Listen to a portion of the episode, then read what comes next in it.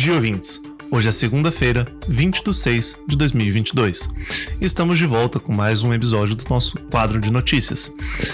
Bom, para começar, o ministro da Justiça nega relaxamento da fiscalização na Amazônia. É uma notícia que saiu no portal da Câmara dos Deputados, em que se segue.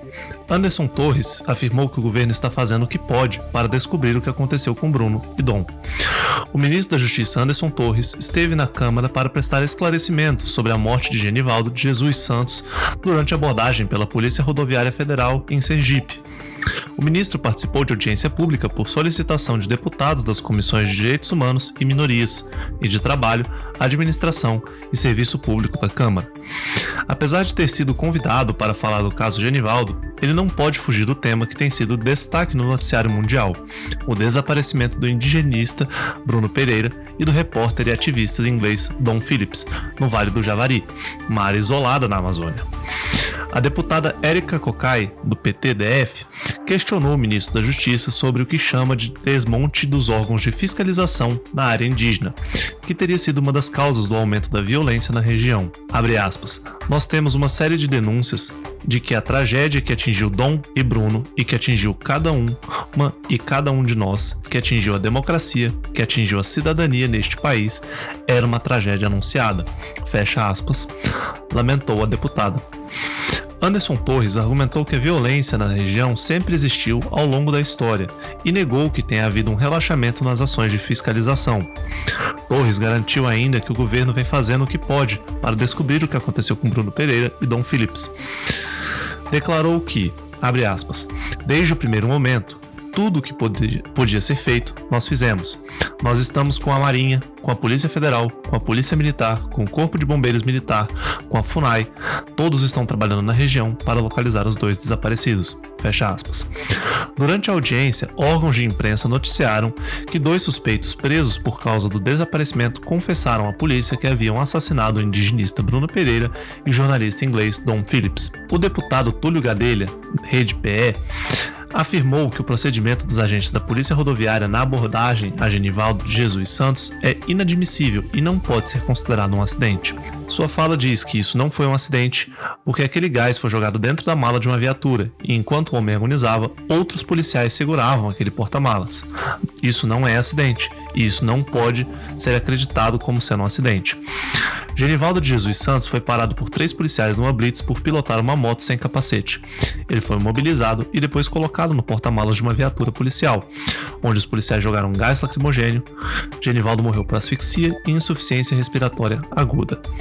O ministro da Justiça concordou que o procedimento não é aceitável e afirmou que todas as medidas legais foram tomadas, como a instauração de inquérito e afastamento dos agentes envolvidos. Além de apresentar números de operações de sucesso da Polícia Rodoviária, Anderson Torres garantiu que o caso é uma exceção e não um padrão da corporação. O diretor-geral da Polícia Rodoviária Federal, Silvinei Vasques, também compareceu à audiência e afirmou que a investigação policial está em fase avançada e que a ação não representa a corporação.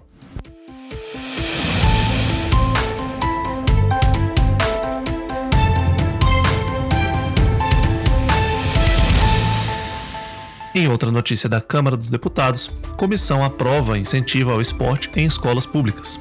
Rigoni recomendou a aprovação, não interfere na receita ou na despesa da União. A Comissão de Finanças e Tributação da Câmara dos Deputados aprovou o projeto de lei 2084-15 do deputado Alexandre Leite, União São Paulo, que destina parte da arrecadação dos concursos de prognósticos e loterias federais para a premiação de escolas públicas, bem colocadas nos jogos escolares organizados pelo Comitê Olímpico Brasileiro, COB. A proposta segue para análise em caráter conclusivo na Comissão de Constituição e Justiça de Cidadania. Segundo o projeto, o dinheiro será distribuído entre os estados cujas escolas públicas de ensino fundamental e médio obtenham as três primeiras colocações em qualquer modalidade esportiva, coletiva ou individual. Emenda aprovada anteriormente pela Comissão do Esporte ainda torna obrigatória a participação gratuita das redes públicas de ensino em todos os campeonatos promovidos pela Confederação Brasileira do Desporto Escolar, CBDE. O relator deputado Felipe Rigoni, do União Espírito Santo, recomendou a aprovação da proposta. Afirmou, aspas, o projeto tem caráter essencialmente normativo, promovendo apenas a realocação dos recursos destinados ao financiamento público do esporte nacional, não acarretando em repercussão na receita ou na despesa da União. Fecha aspas.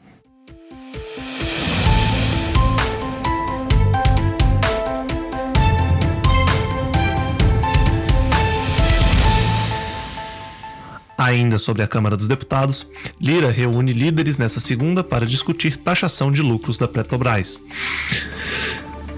Petrobras foi insensível ao fazer reajustes enquanto o Congresso busca reduzir tributos, segundo Lira. O presidente da Câmara, Arthur Lira, vai reunir os líderes partidários nesta segunda-feira, hoje, dia 20, para analisar a proposta de taxação dos lucros da Petrobras e mudanças na política de preços praticada pela estatal. Em entrevista à Globo News nesta sexta-feira, dia 17 de 6 de 2022, ele fez duras críticas ao novo aumento anunciado pela empresa de 5,18% na gasolina e 14,26% no diesel. Lira também defendeu a renúncia do presidente da Petrobras, José Mauro Ferreira Coelho, em que alega: Estamos perplexos. Claramente, esse anúncio é uma retaliação pela sua demissão. Está fazendo mal a todo o Brasil e a economia brasileira, segundo Lira. O governo anunciou a demissão do, de Coelho no fim de maio, mas a substituição depende da nova Assembleia de Acionistas da empresa. Na última quarta, a Câmara aprovou o PLP 18-22, que torna os combustíveis serviços essenciais e limita a tributação de ICMS sobre o produto. O presidente da casa criticou a falta de sensibilidade do conselho diretor da Petrobras pelo anúncio do aumento em meio a essa discussão. Afirmou que isso faz com que tenhamos que tomar medidas mais duras contra a Petrobras.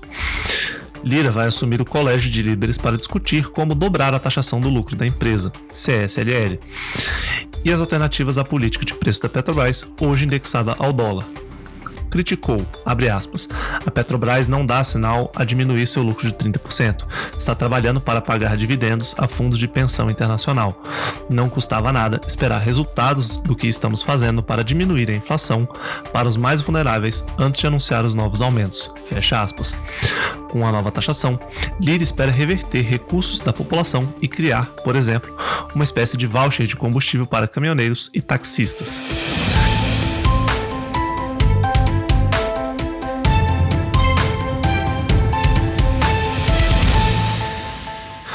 Agora, partindo para notícias do Senado Federal, essa veio da Agência Senado. Comissão de Lei do Impeachment já pode receber sugestões de cidadãos. Em rápida reunião virtual na noite de quarta-feira, dia 15, a Comissão de Lei do Impeachment decidiu receber sugestões de qualquer pessoa pelo e-mail cjnlim de Maria p de pato arroba senado.leg.br. Também foi decidido que o colegiado pedirá à área técnica do Senado criar um canal na internet para o recebimento dessas sugestões até o final do mês de julho. A reunião foi conduzida pelo presidente da comissão, o ministro do Supremo Tribunal Federal, Ricardo Lewandowski. No mais breve espaço de tempo possível, abriremos um canal para ouvir o público em geral, para ouvir a cidadania, o homem comum do povo, os especialistas, os políticos que quiserem contribuir com sugestões para a comissão da lei do impeachment, disse Lewandowski. Também participaram da reunião a relatora Fabiane Pereira de Oliveira e o juristas Fabiano Augustos Martins Silveira, Helena Taveira Torres, Luiz Fernando Bandeira de Melo Filho, Pier Paulo Cruz Bottini, que já foi convidado aqui em nosso podcast essa semana, Carlos Eduardo Frazão do Amaral, Gregório Assagra de Almeida e Maurício de Oliveira Campos Júnior. O colegiado é composto também por juristas do Rogério Chieti, Machado Cruz, Antônio Augusto, Anastásia e Marcos Vinícius Furtado Coelho. A comissão foi criada, a TS número 3/2022, pelo presidente do Senado, Rodrigo Pacheco, para atualizar a lei do impeachment. Para quem não conhece, essa é a lei número 1079 de 1950. Já está aí completando seus 72 anos. O colegiado vai apresentar a proposta de atualização da lei do impeachment, que define os crimes de responsabilidade e regula o respectivo processo de julgamento. A atual norma foi promulgada durante a vigência da Constituição de 1946, mas não foi inteiramente incorporada pela Constituição de 88. E desde sua criação, a lei foi utilizada em dois processos de impeachment no plano federal: em 1992, no governo do então presidente Fernando Collor, e em 2016, quando Dilma Rousseff era chefe do executivo. Outros dois presidentes, Carlos Luz e Café Filho, sofreram impeachments durante a vigência da lei, ambos em 1955, mas ela não foi aplicada nesses casos por porque o Congresso entendeu que era necessário um julgamento sumário.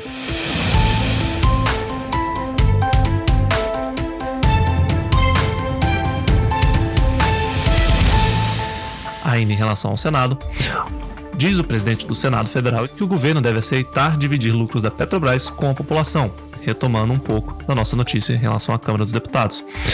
Rodrigo Pacheco, presidente do Senado Federal, defendeu na quinta-feira, dia 17, a criação de uma conta de estabilização de preços para controlar o aumento dos combustíveis. Ele divulgou nota à imprensa após a Petrobras anunciar mais um reajuste na gasolina e no diesel vendidos a distribuidoras. Os novos preços passaram a valer neste sábado, dia 18. No texto, Pacheco lembra também que o Senado aprovou várias propostas para enfrentar o problema. A íntegra da nota se segue. Abre aspas.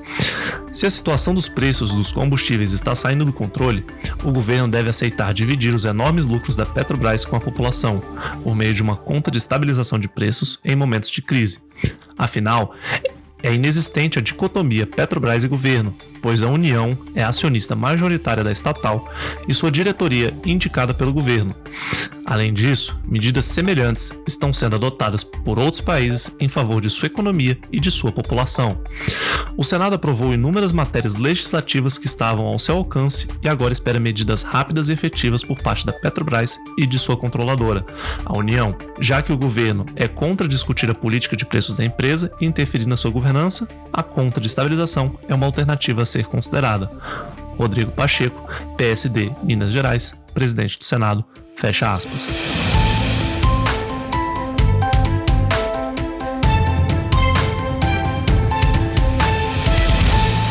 Agora uma notícia aqui do Distrito Federal. DF deve fornecer medicamento a paciente que não se identifica com sexo biológico. Uma reportagem que foi publicada no portal do TJDFT. Crianças e adolescentes que não se identificam com sexo biológico têm direito ao fornecimento de medicamento padronizado pelo Sistema Único de Saúde, o SUS, para uso diferente do que consta na bula, com o objetivo de inibir a produção de hormônios sexuais. O entendimento é da terceira turma civil do TJDFT ao determinar que o Distrito Federal forneça a um adolescente com disforia de gênero o medicamento triptorelina. De acordo com o processo, a autora nasceu no sexo biológico masculino, mas se identifica com o sexo feminino desde os 5 anos de idade.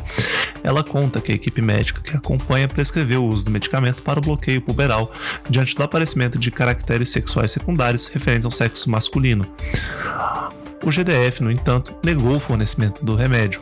A autora pede que o réu seja condenado a fornecê-lo. Em primeira instância, o pedido foi julgado improcedente. A autora recorreu sobre o argumento de que o medicamento é padronizado e fornecido pela Secretaria de Estado da Saúde do DF, defendendo ainda que o remédio vai possibilitar que reafirme a identidade de gênero com a qual se identifica e ainda evitar eventuais distúrbios psiquiátricos. O GDF, em sua defesa, alega que a pretensão da autora não é lícita. Afirma que o Conselho Federal de Medicina permitiu, em caráter experimental, o bloqueio puberal em hospitais universitários e de referência no SUS.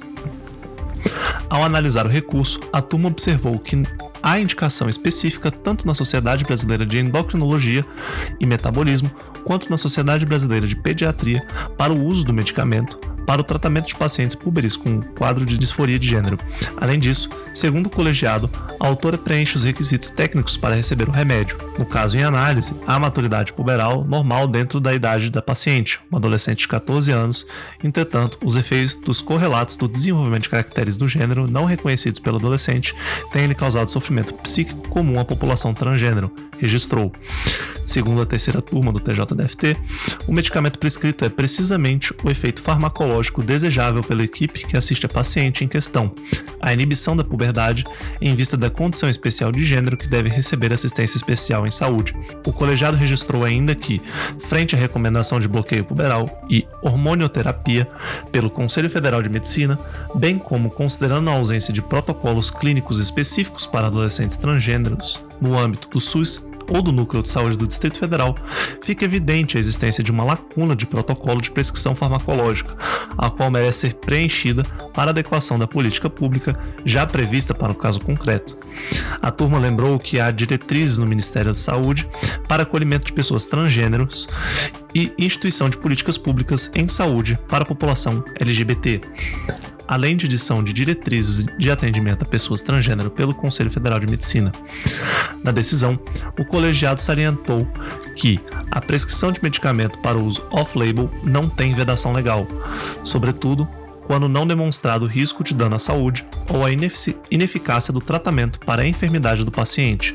Os desembargadores pontuaram que os estudos científicos apontam tanto a eficácia quanto a segurança do tratamento. Dessa forma, a turma deu provimento ao recurso da autora para determinar ao GDF que forneça o medicamento, triptorelina, 3,75mg, enquanto houver recomendação dos médicos assistentes. A decisão foi unânime.